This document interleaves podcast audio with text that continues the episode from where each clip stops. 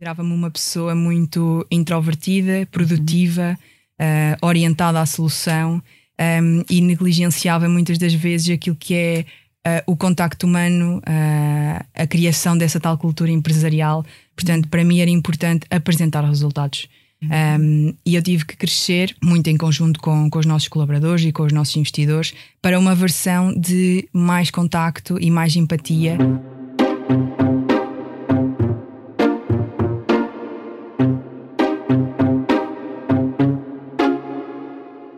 Olá, bem-vindos de volta ao podcast do Expresso O Céu é o Limite, um podcast sobre carreiras e liderança, onde semanalmente lhe dou a conhecer a pessoa por detrás do líder e recebo neste espaço os gestores que estão a marcar o presente e os que não pode perder de vista, pois prometem marcar o futuro. Proponho-lhe uma viagem pelo mundo do trabalho, da liderança e da gestão, para que saiba quem são, como começaram e onde querem chegar os líderes portugueses. Eu sou a Cátia Mateus, jornalista de Economia do Expresso, e este é o podcast O Céu é o Limite. Hoje recebo em estúdio Daniela Simões, cofundadora e CEO da MIO. Olá, Daniela, bem-vinda. Olá, obrigada pelo convite. Foi uma licenciatura, a de Engenharia Informática, a unir Daniela Simões e Rafael Ferreira, os dois fundadores da MIO, uma empresa portuguesa que atua na área da mobilidade elétrica. A ideia era básica: ambos conduziam carros elétricos, queriam saber onde os poderiam carregar e quanto gastariam nesses carregamentos. O seu dilema era o de muitos e a necessidade deu forma ao negócio. Em 2019 fundaram a MIO e, mesmo com uma pandemia pelo meio, a empresa fundada em ambiente pós-universitário por jovens sub-30 compete hoje com grandes gigantes do setor, em áreas como a informação prévia de quanto vai custar um carregamento na rede pública, recursos que servem já a uma comunidade de mais de 100 mil utilizadores de carros elétricos, mas também a desmaterialização de cartões. A MIO entrou em rota de internacionalização no verão de 2022. Está presente em Espanha e França, mas a equipa tem planos para colocá-la em novos países europeus já este ano. Aos 26 anos, o foco de Daniela é simplificar a vida de quem anda de carro elétrico. A nova geração não quer um banco, quer o Ativo Bank, que simplifica a vida de quem tem coisas mais importantes para fazer. Ativo Bank simplifica bancoativobanco.sa. Informe-se no site www.ativobanco.pt. Daniela, muito bem-vinda ao estúdio. Obrigada. Eu se calhar começava por, por uh, colocar uma, uma questão que é, que é óbvia. O que é que fazem dois engenheiros juntos num projeto, engenheiros informáticos, não é? num projeto uh, como o meu? Sim, nós começámos precisamente por sermos uh, mestres em Engenharia de Computadores e Telemática na Universidade de Aveiro e conhecemos-nos lá. E, e, quando começámos a conduzir veículos elétricos, percebemos que era uma confusão tal que não conseguíamos conduzir o veículo elétrico fora da cidade. Tínhamos a facilidade de carregarmos em casa, mas depois gostávamos de fazer Aveiro Algarve ou até Aveiro Madrid e percebemos que, que não íamos conseguir e que era realmente uma, uma gestão de, de, de rotas e de carregamentos muito grande.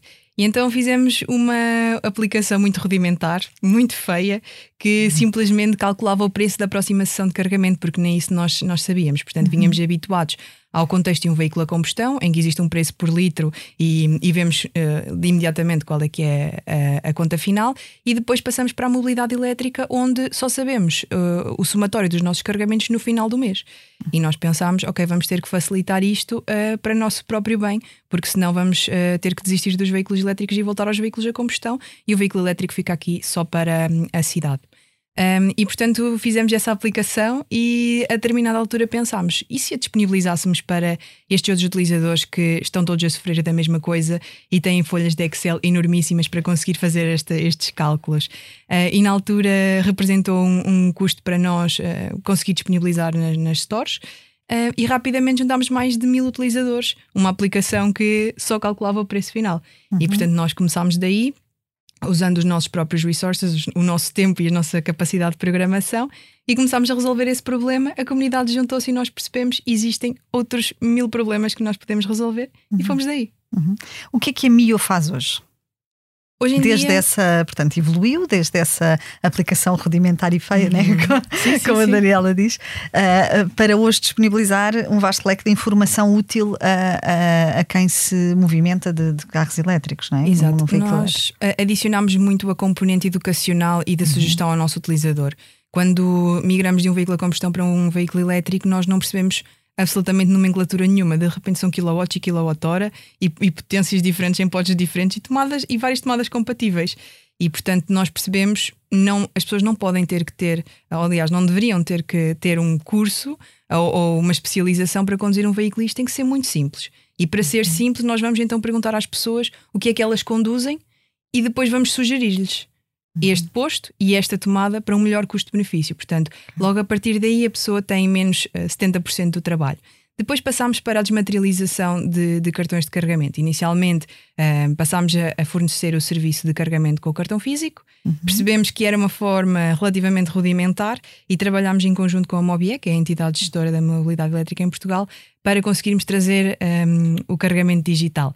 A partir daí começámos realmente a fincar aquilo que é a inovação no mercado, porque de repente já não era preciso estarmos à espera uma semana do nosso cartão físico. Nós podíamos comprar o carro, levantá-lo no stand e só com a app já conseguíamos uh, carregar. Uh, posteriormente abrimos também o mercado B2B, portanto as empresas tinham e continuam a ter muito aquele problema de ok, eu tenho uma frota uh, composta por veículos a combustão, e forneço estes benefícios aos meus colaboradores, mas não sei o que fazer quando uhum. eletrifico a minha frota. Como é que eu controlo as faturas? Como é que eu coloco um plafond limite? Portanto, essas soluções ainda não existiam e nós trouxemos-las também ao mercado e posteriormente internacionalizámos porque percebemos, ok, os nossos utilizadores portugueses têm estas uh, dores, mas os uh, espanhóis e os franceses também têm. Então foi, foi uma decisão muito simples, na verdade. Uhum. Daniela, este, este era um caminho que projetava para si enquanto ainda estava a estudar na, na Universidade de Aveiro. O, o que é que a, a Daniela, estudante de engenharia, uh, tinha pensado para o futuro? Eu, na verdade, eh, enquanto estava a acabar a minha dissertação, eh, passei aquilo que eu gosto de brincar como uma crise existencial, uma crise de identidade, que era Uh, eu sempre me predispus a liderar projetos e, portanto, sempre fui uh, autónoma nesse sentido, mas na verdade eu não gostaria de ser, um, ehm, e agora vou pintar o cenário um bocadinho cinzento, encostada numa secretária num canto uh, a programar. Portanto, não era esse o futuro que eu via para mim, mas não sabia verdadeiramente qual é que seria a alternativa. Uhum. Então, quando surgiu a oportunidade de criarmos essa aplicação, uh, fizemos-la sem grande objetivo. Na verdade, era um hobby, era aquilo que gostávamos de fazer e disponibilizámos e começámos rapidamente a pensar: será que nós conseguimos rentabilizar este, este mini projeto? E fomos uh, à procura de, de, conseguir rentabilizar e de criar um modelo de negócio. E, portanto, a partir daí são dois engenheiros informáticos com zero uh, knowledge sobre gestão e finanças a partir pedra e a perceber realmente como é que funciona o mundo empresarial. E tem sido uma, uma jornada super uh, fulfilling e divertida, na verdade, porque tudo o que nós aprendemos é, às vezes, por tentativa e erro com os nossos mentores. Um, e, e, fico muito feliz que, que pudéssemos ter chegado aqui, mas a verdade é que a Daniela do quinto ano da universidade não fazia a menor ideia uh, de onde é que estaria cinco anos depois. Uhum. Daniela, este projeto, eh, como, como tinha referido, nasce um, em contexto académico, uh, basicamente. É fácil em Portugal escalar uma ideia como vocês fizeram, por exemplo, dos bancos da universidade para o mercado? Uh, um, ou, ou, é mais fácil, por exemplo, para alguém que sai da universidade, conclui a sua formação, tem uma experiência de trabalho uh, por conta de outrem, por exemplo, ou um estágio ou o que seja, e depois uh, então decide seguir a via do empreendedorismo? Bem, eu só posso falar pelo aquilo que eu experienciei, uh, mas muita, muitas das talks nas quais eu estou presente, um, costuma-se dizer que é preferível ter alguma experiência de mercado antes de uh, começar a empreender, porque uh, muito provavelmente dá-nos também contexto sobre o que é cultura empresarial, responsabilidade horária, entre outros. Um, nós começamos, como eu estava a dizer, por uma questão de oportunidade. Uh, e portanto nós saltámos uh, um bocadinho cegamente para agarrar com tudo o que tínhamos uh, o, o, projeto. E mesmo não tendo experiência no meu caso, o Rafael já tinha dois anos de, de trabalho numa empresa de cibersegurança, portanto deu-me também algumas guidelines sobre a, a, estrutura que deveríamos ter no nosso, no nosso software e no nosso, no nosso projeto. Uh, portanto, do meu lado, eu não sinto que poderia ter ganho muito mais no contexto empresarial, porque muito provavelmente eu teria mais experiência em programação mas na verdade o que eu, onde eu me especializei foi na parte de gestão, então no meu caso não sinto que tenha feito muita diferença. Hum. E, e na, na, parte do. Eu não sei, vocês quantas pessoas têm convosco já no, no projeto da MIO? Nós somos 26. Essa, essa a ausência de uma experiência em contexto de trabalho uh, por conta de outrem, sente de algum modo que, que um, pode ser um handicap em termos de gestão, nesse papel de como gestora, como líder que tem de equipas? Sinto que não, uh, na medida em que hum, nós sempre fizemos, eu e o Rafael, antes de chegarmos a mim, já tínhamos outros projetos uh, como freelancers, uhum. portanto, nós sempre trabalhámos no mundo empresarial, um bocadinho por conta própria, mas também uhum.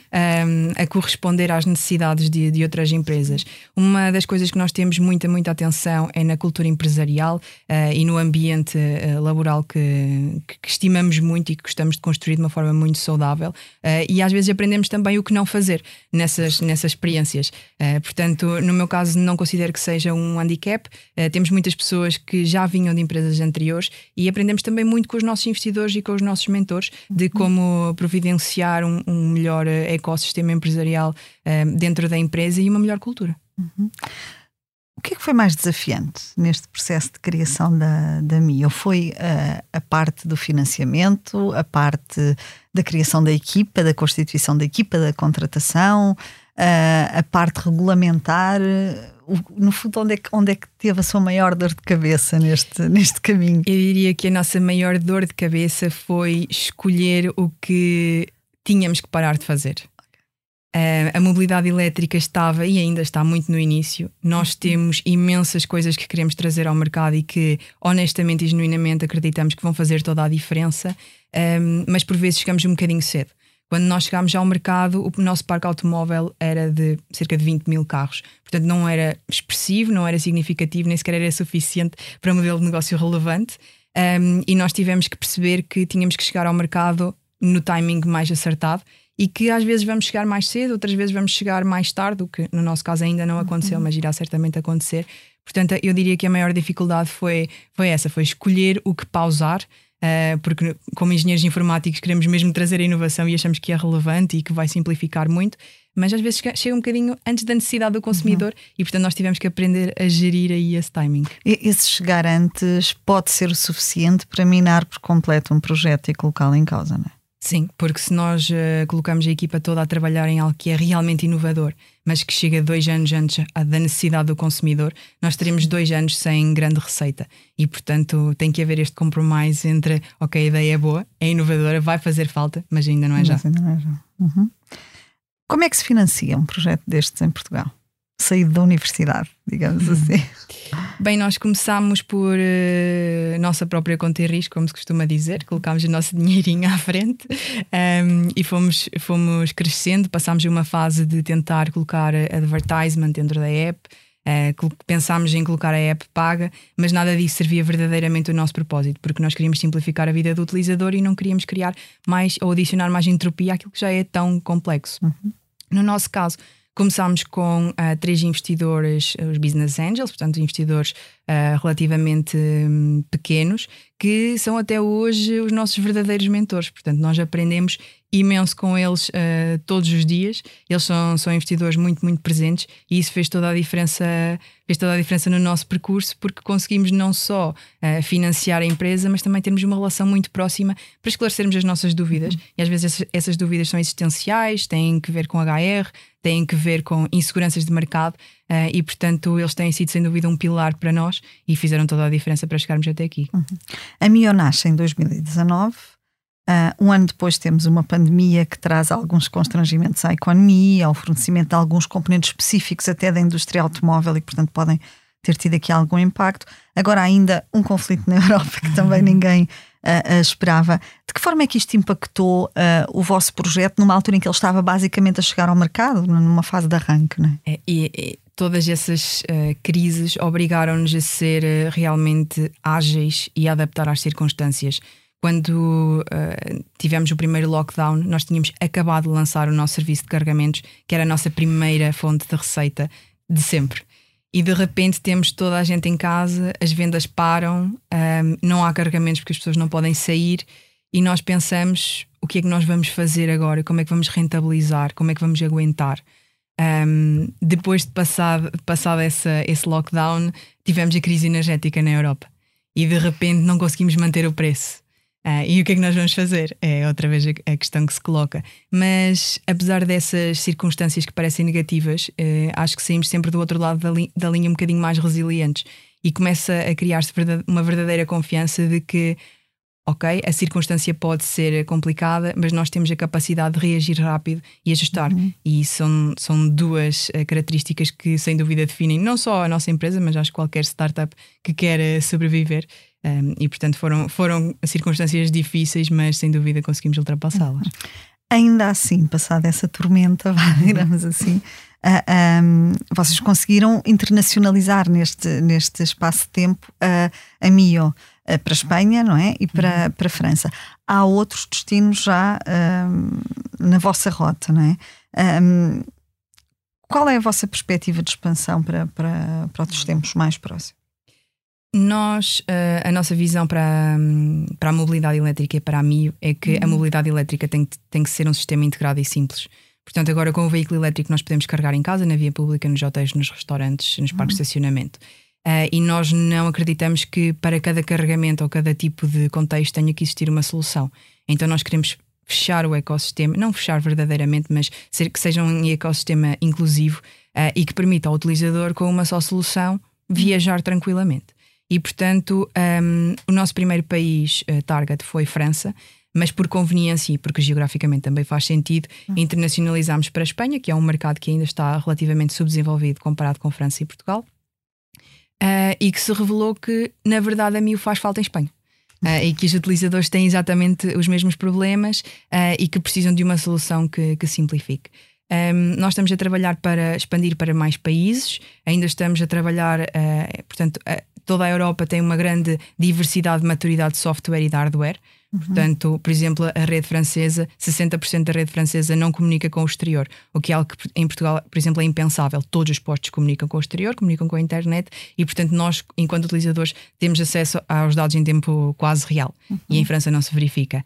Portanto, por mais que nós eh, gostássemos de internacionalizar para a Europa toda amanhã, ainda temos que ter, lá está, aquele compromisso e aquele management de perceber quando é que vamos chegar é uh, demasiado cedo. Exatamente. Como é que, como é que um, o mercado português compara com, com o de Espanha e com, e com França?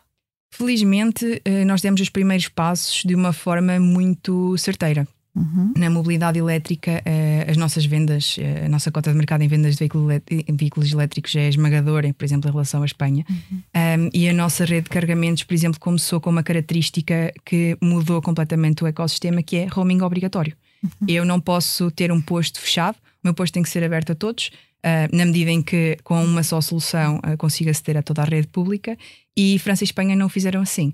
Portanto, em Espanha e França temos redes segmentadas, isoladas, e por isso o utilizador espanhol, utilizador francês, pode ter que ter 10 aplicações e 15 cartões de carregamento para conseguir usar, um, ir de férias dentro do próprio país. E neste momento a União Europeia está a tentar regulamentar eh, esse tema para que torne o roaming obrigatório e para que não se eh, construam lobbies no final do dia e que o utilizador consiga melhorar a sua experiência em pelo menos 100%. Uhum. Uhum. Como é que, como é que a Daniela se define enquanto líder? Eu defino-me como uma pessoa genuinamente interessada em pessoas. Um, eu creio que para um líder ser eh, bom líder, tem que estar consciente de que quem uh, produz os resultados na empresa são outras pessoas. Um, e eu considero que sou genuinamente interessada em pessoas, gosto muito de pessoas, gosto muito de pensar com elas, gosto de debater temas, uh, às vezes até fora da caixa e aleatórios com as pessoas, e, e aprendo muito a ouvi-las. E, e, tento passar o, aquilo que, que eu sei, e, portanto, acrescentar-lhes um pouco. Mas creio que, para além do controle emocional e da capacidade de expressarmos e, e, e de sermos uh, calmos e orientados às soluções, temos que ser genuinamente interessados na nossa equipa e nas pessoas que fazem uh, no final do dia o produto acontecer. Uhum. Esta, esta área uh, em que a Daniela se movimenta, portanto, a área tecnológica, é uma das áreas mais críticas em matéria de contratação uh, neste momento. E vocês competem com, com gigantes do, do setor. Uhum. Como é que se ultrapassa esse entrave na, na empresa? Nós escolhemos enfim, uh, os nossos produtos têm tecnologias muito específicas, uhum. uh, para o bem e para o mal. Um, e nós tivemos essa dificuldade na, na, contratação, até porque hoje em dia o remote work é uma realidade e, portanto, os portugueses estão muitas das vezes a trabalhar para a Suíça, a Alemanha e outros, poder, e outros países com um poder económico muito superior ao nosso. Um, o que nós fizemos para conseguirmos encontrar, e foi honestamente onde os conseguimos encontrar, foi criar um hub de contratação no Brasil. Portanto, nós uhum. temos vários uh, employees uh, que estão no Brasil, que trabalham remotamente, noutro fuso horário, tranquilamente. Uh, nós somos todos remote já agora, não, uhum. não, não, temos propriamente uma sede física. e conseguimos encontrar lá o talento que, que precisávamos nas tecnologias que nós precisávamos. E como temos esta facilidade de trabalharmos todos remotamente, um, é assim que nós temos construído os nossos produtos. Isso coloca um desafio imenso uh, em matéria de, no que diz respeito à construção da tal cultura organizacional, porque é tudo feito à, à distância, não é? Vocês não estão uhum. fisicamente juntos, embora possam ter algumas soluções, lá está, tecnológicas que funcionam a vosso favor uh, nessa área, mas no fundo, como é que se cria esta cola, uh, que é a cultura organizacional, quando se gera uma equipa dispersa, não é? Nós trabalhamos muito com um, micro tarefas uh, diárias, micro ações diárias, uhum. como as reuniões com os managers. Okay. Uh, vamos tendo reuniões gerais com câmara ligada, é um requirement para nos conseguirmos ver a todos e, e fazemos sempre get-togethers. Portanto, okay. o ano passado, por exemplo, no Encontro Nacional de Veículos Elétricos, uh, estivemos todos juntos e os nossos employees do Brasil voaram até, até Portugal e conseguimos estar pela primeira vez todos juntos. E quando isso não é possível, fazemos get-togethers uh, separados. Portanto, uhum. uh, os, as pessoas que vivem em Portugal juntam-se numa determinada cidade e as pessoas que vivem no Brasil juntam-se noutra determinada cidade. Uhum. Cada um faz a sua dinâmica, tiramos fotos, fazemos uma videochamada e tentamos construir assim um bocadinho melhor a nossa, a nossa cultura. Uhum os jovens já só funcionam assim, não é? uh, muitos não têm sequer aquela experiência de, de trabalho em contexto de, de, escritório. Que desafios, Daniela, é que, é que comporta, eu presumo também que, é, que, é, que a média de idades de, dos trabalhadores da, da MI, ou seja, muito jovem, uhum. um, que desafios é que, é que comporta para um, para um líder gerir equipas assim uh, tão jovens? Bem, apesar de jovens, um, a, o facto de serem realmente jovens traz vantagens e traz desvantagens. Uhum. A, a, primeira desvantagem é que têm que ser mentorados, muitas das vezes não só na, nas tecnologias, mas também na, no que diz respeito à cultura. Uh, mas a maior vantagem que eu consigo ver é realmente a proatividade e a disponibilidade para resolver problemas okay. e a rapidez com que, com que se consegue alterar o, o percurso uhum. assim que percebemos que, que, está, que está errado. Portanto, a idade, nós temos pessoas uh, de 50 anos na MI, mas também temos pessoas de 22, 23. Uhum. E, portanto, embora a nossa média seja baixinha, também é algo que nos caracteriza o, ok, as pessoas de 50 anos não se sentem desenquadradas okay. com as pessoas de 22 ou 23, porque uhum. estamos todos a trabalhar para o mesmo, exatamente com a mesma garra. Uhum. A, a, estabilidade uh, é uma ideia que não atrai, a estabilidade no conceito de emprego para a vida, não é? Uhum. De, de, de permanecer muito tempo no mesmo projeto, no, no, mesmo emprego. Não é uma ideia que atraia uh, as gerações mais jovens. Uh, como é que vocês gerem esta questão da retenção de talento? A nossa retenção de talento é bastante alta porque creio que o trabalho que nós fazemos na nossa cultura empresarial realmente produz uh, resultados. Eu creio que as pessoas estão cada vez mais distantes uh, dessa noção de estabilidade porque se começa realmente a perceber que ela não existe e que achamos todos que estamos estáveis e de repente há um lockdown e as empresas param de ter receita e há despedimentos em massa.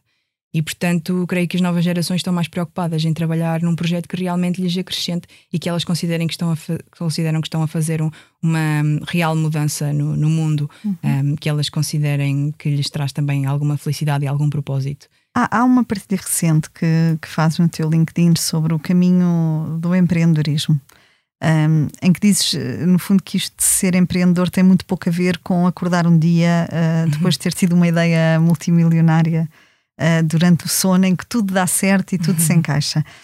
A realidade é muito mais dura uh, do que isso. qual é que tem sido a, a, a, maior dificuldade com que se tem deparado neste, neste caminho? Um, o facto de não conseguirmos prever todo o roadmap ou todo o futuro a mais de 5 anos.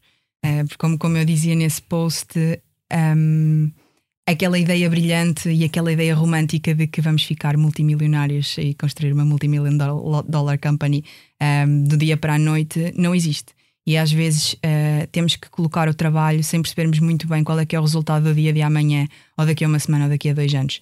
E esse, o facto de nós não sabermos o que é que o mercado vai trazer, o que é que a concorrência está a fazer, quais são as crises e as pandemias globais que vão acontecer, um, ehm, o facto de não termos essa, essa falsa sensação vá, de estabilidade e de segurança faz com que nós nos coloquemos em xeque e pensemos se realmente estamos no caminho certo e se estamos a trabalhar para construir a redundância e a resiliência na empresa que seja suficiente.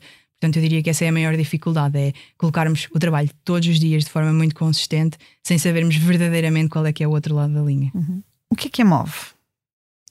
Move-me o propósito de um, termos um, um planeta mais verde. É, eu, eu sou vegetariana já há vários anos.